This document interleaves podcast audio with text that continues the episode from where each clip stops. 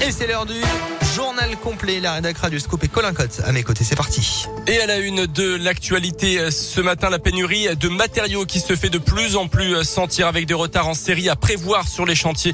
On en a déjà parlé hein, sur Radio Scoop. De nombreux artisans sont confrontés à cette pénurie. La faute à une demande mondiale qui explose après deux mois de mise à l'arrêt à cause de la crise. Euh, Cyril Beck travaille pour la société SAEC basée à Moza dans le Puy-de-Dôme. Les difficultés d'approvisionnement demandent un vrai effort d'adaptation aux salariés de l'entreprise. On l'écoute. Aujourd'hui, nous, on fait euh, appel à la sous-traitance pour tout ce qui est armoire électrique. Elles arrivent pas totalement pleines parce que, ben, à la source, ben, effectivement, il manque des produits. Donc, on les pose quand même pour pas retarder euh, l'échéance du, chantier.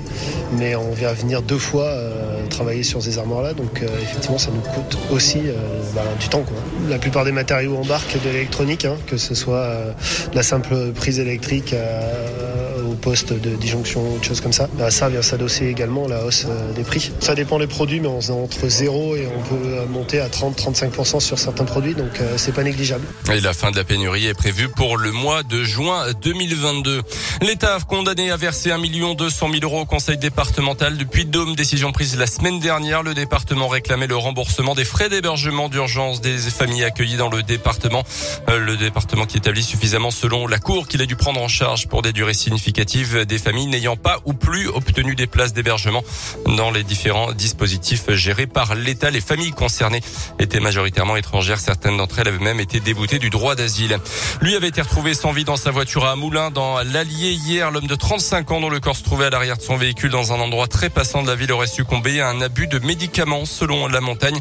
En tout cas, il n'y aurait pas eu d'intervention humaine. La piste criminelle semble pour l'instant écartée.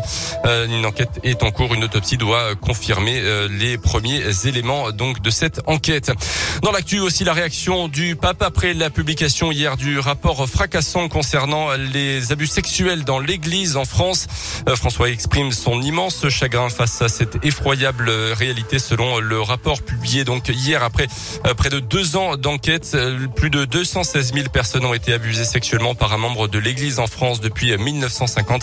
Un chiffre qui a fait l'effet d'une bombe. Hier, le patron des évêques de France évoquant notamment sa honte et son effroi.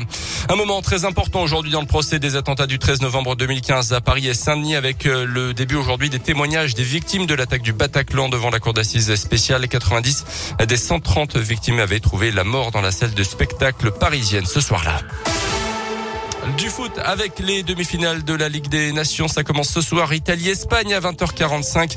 Demain, la France affrontera la Belgique à Turin en Italie. Et puis une bonne nouvelle à venir à l'ASM avec le retour dans quelques jours sur les terrains de Jean-Pascal Barrac. Il a obtenu le feu vert du chirurgien pour reprendre le chemin des terrains après son opération du dos cet été. L'entraînement de l'ASM qui a d'ailleurs été ouvert au public avec beaucoup de monde autour de la main courante hier au centre d'entraînement.